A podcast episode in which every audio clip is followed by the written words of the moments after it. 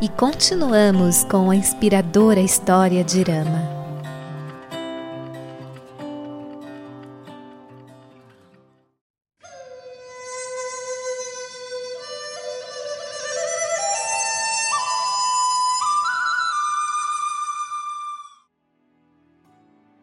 E no final do episódio anterior, Rama chamou Gurra para perto de si e disse: Querido amigo, já utilizei para os meus próprios propósitos muito do seu tempo. Agora você deve retornar à sua cidade. Quando essa ordem lhe caiu nos ouvidos, o rosto de Gurra se abateu.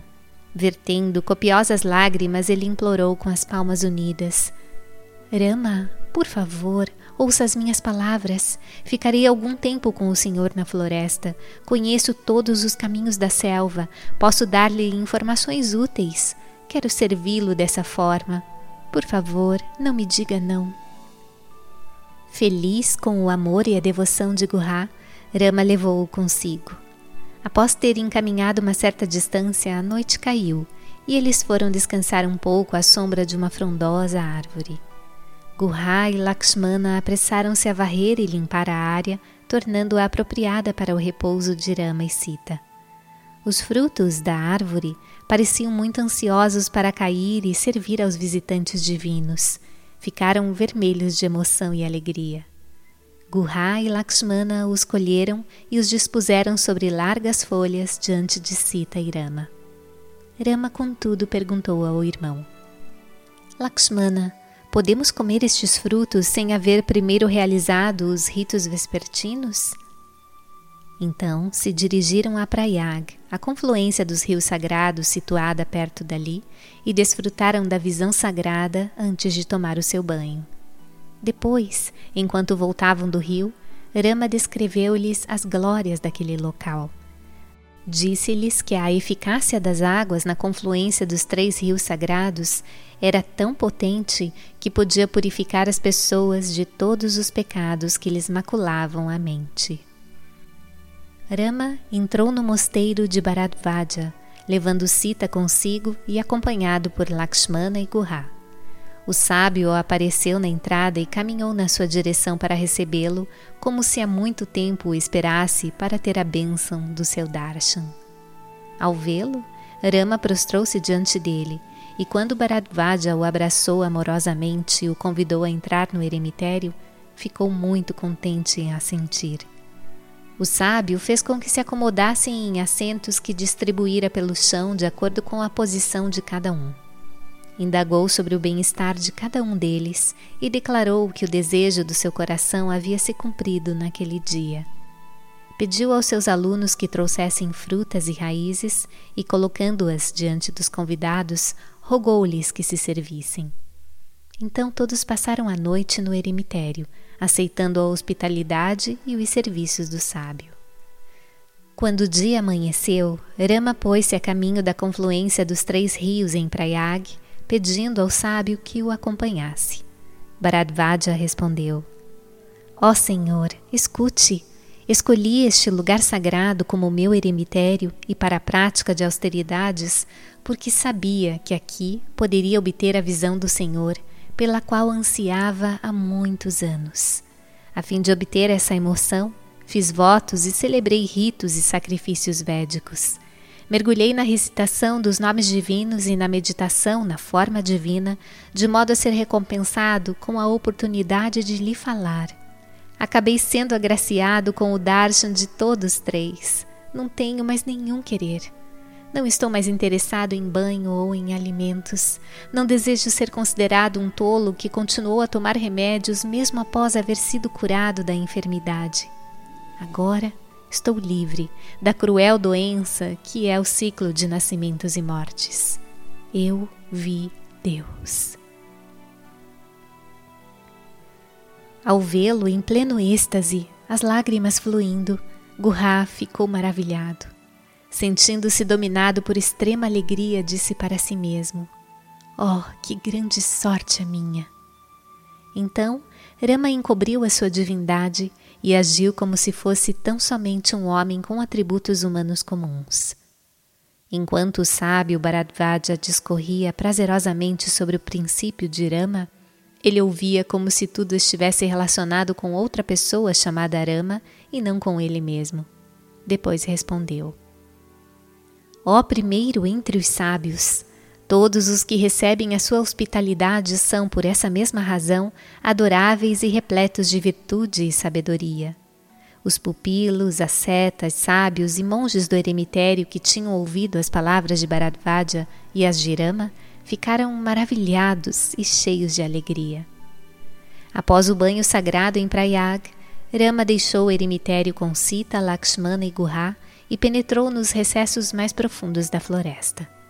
Bharadvaja acompanhou-os até a margem do rio e ali estreitou Rama em um amoroso abraço, desejando-lhes uma feliz jornada. Rama pediu as bênçãos do sábio e disse: Mestre, indique-nos qual a melhor direção a tomar.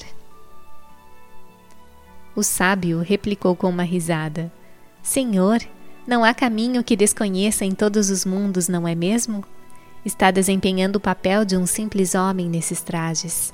Bem, já que me perguntou, é meu dever responder no que estiver ao alcance do meu conhecimento.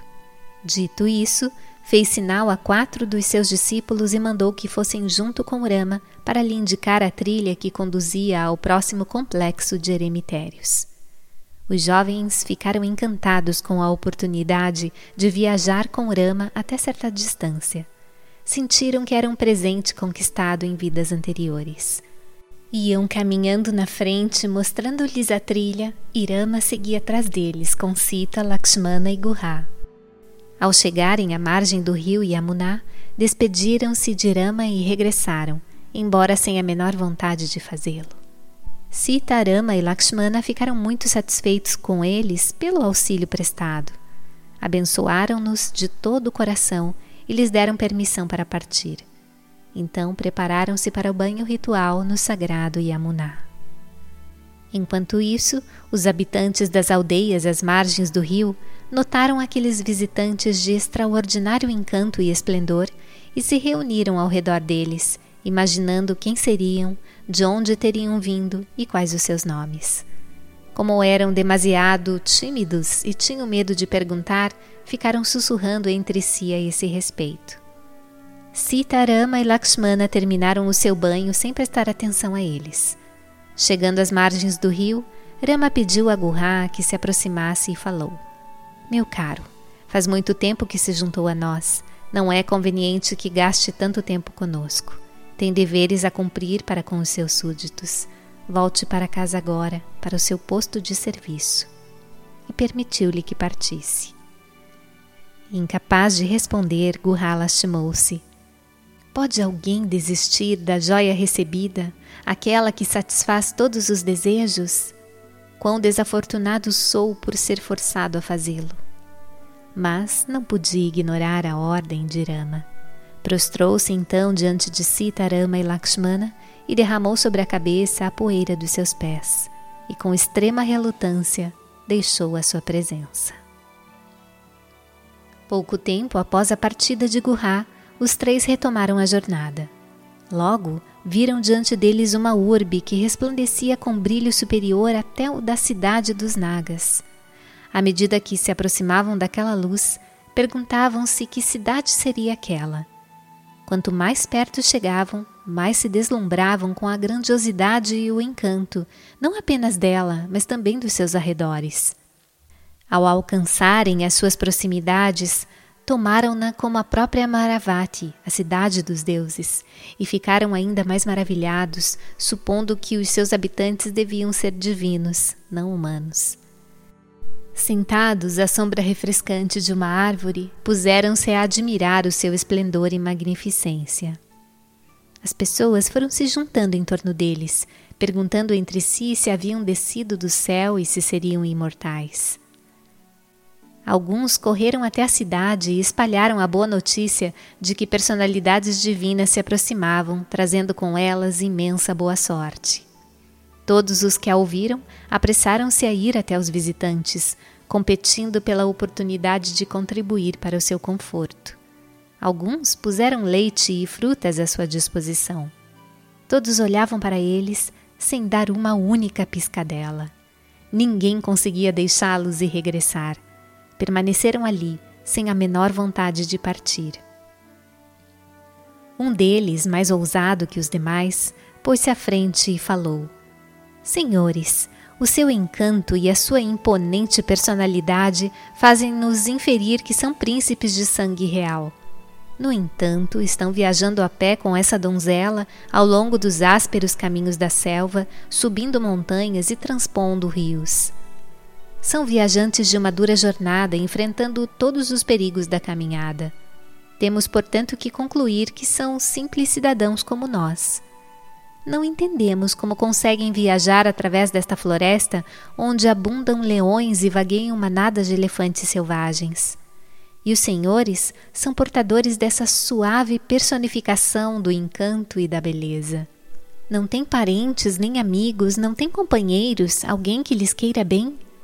Se assim fosse, eles certamente não teriam permitido que se aventurassem nessa jornada. Indagou sobre a natureza e o motivo da viagem e fez várias outras perguntas a Rama.